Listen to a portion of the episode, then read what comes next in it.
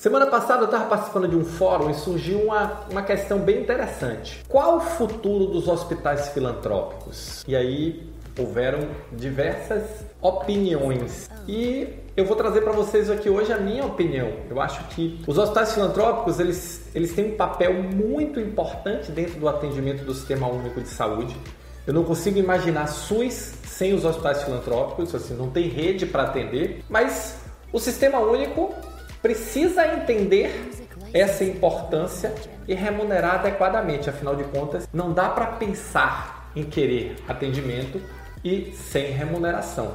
Então, os hospitais filantrópicos eles podem ter um futuro mais sustentável ou podem ter um futuro menos sustentável. Depende de como eles vão se comportar frente ao seu contratante principal. E esse é o nosso papo de hoje. Olá, eu sou Roberto Gordilho e hoje nós vamos falar sobre qual o futuro dos hospitais filantrópicos na minha visão. Na minha visão, o Sistema Único de Saúde ele depende, ele precisa dos hospitais filantrópicos. Então, isso não é uma questão de querer ou não querer, é uma questão de necessidade. Não existe rede pública sem os filantrópicos suficiente para atender a demanda da população. De um lado, nós temos a demanda e a necessidade. Mas do outro lado, o poder público tem tratado os hospitais filantrópicos de uma forma muito estranha. Afinal de contas, estabelece um teto, quer que o hospital atenda a 100% da demanda que seja, ou seja, grande parte dos hospitais atende extrateto e não quer pagar. Como se isso não fosse suficiente, nós temos uma tabela ultra, mega, super, máxima, o nome que você quiser, defasada. Então eu não só pago o suficiente, como eu ainda quero que atenda mais do que eu contratei. É a receita do caos. Literalmente a receita do caos. E aí nós estamos no momento em que o grande desafio para o sistema filantrópico é sustentabilidade, não é crescimento, é sustentabilidade, é manter a porta aberta. A maioria das organizações filantrópicas, que são organizações pequenas e médias, tem o desafio de manter a porta aberta. E para isso vai precisar renegociar com o seu contratante. Afinal de contas, contratante, você quer que eu faça quantos atendimentos? Mil e manda duas mil pessoas. A conta não fecha. E para esses mil que ele contratualizou, ele ainda paga valores que não remuneram a operação.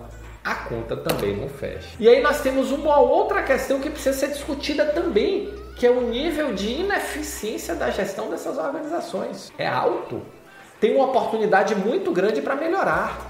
Não tenho dúvida disso. E aí vem a pergunta: como atacar esses dois problemas? Porque o futuro dos hospitais filantrópicos ele depende diretamente da solução desses dois problemas. São só esses dois? Não, tem mais um monte de problema, mas esses dois vão ter que ser resolvidos.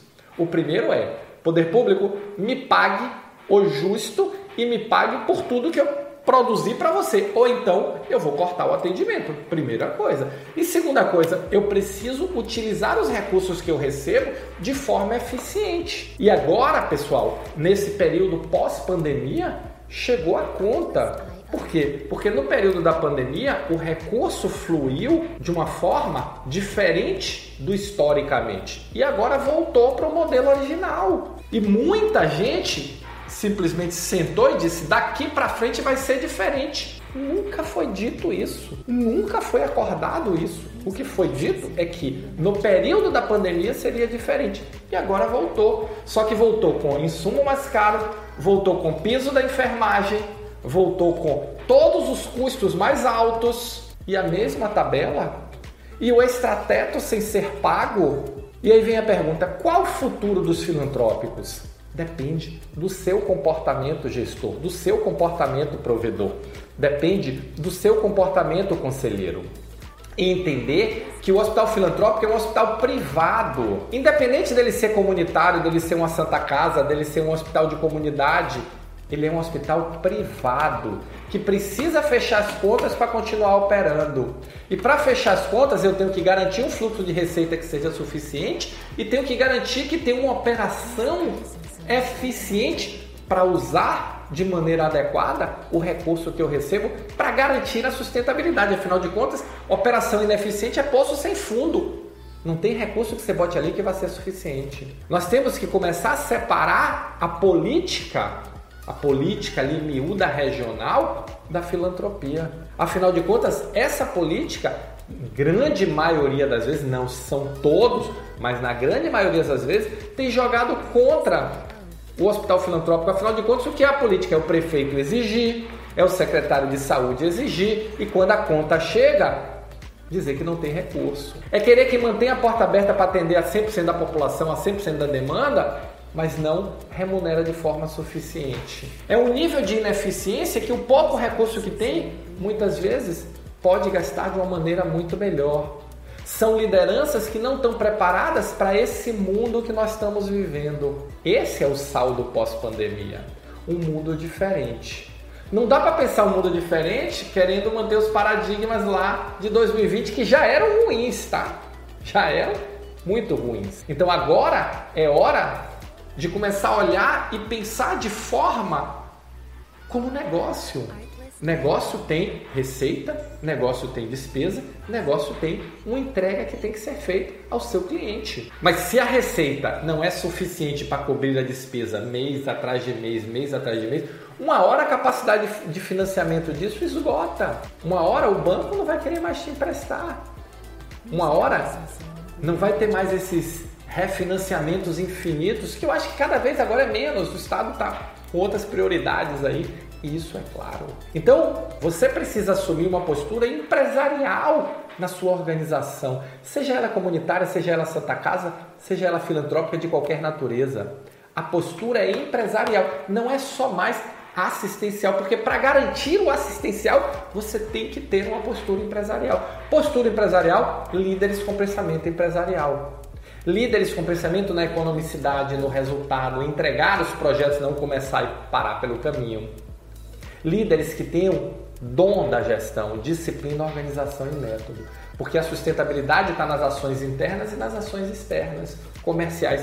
Como qualquer hospital privado, tá nada diferente dos hospitais privados, nada diferente. E o filantrópico é um hospital privado. Esse é o jogo que nós temos que jogar cada vez mais. E aí eu pergunto a você: como está a gestão do seu hospital? Você está preparado para discutir com os prefeitos? Eu falo preparado, não é só tecnicamente preparado, é tecnicamente preparado e politicamente, internamente preparado, porque vai precisar se unir em torno dessa demanda. Unir o conselho, unir o provedor, unir as pessoas que apoiam a Santa Casa unir os médicos, unir o corpo de colaboradores. E para isso você precisa de uma liderança que tenha capacidade para motivar a, a equipe nesse processo. Você precisa de uma liderança que traga novos ares para sua organização. Então, os hospitais filantrópicos podem ter um futuro muito bonito, muito bacana, continuando como parte integrante mas eles têm que ser sustentáveis. Se você concorda com meus argumentos, se você discorda, se você quer complementar, deixa o seu comentário aqui. Vamos discutir esse tema, porque esse tema ele é fundamental para garantir o atendimento do Sistema Único de Saúde e garantir a sustentabilidade de todas as organizações filantrópicas desse país. Tá bom? Valeu, muito obrigado e nos encontramos no próximo Momento Gestor Extraordinário.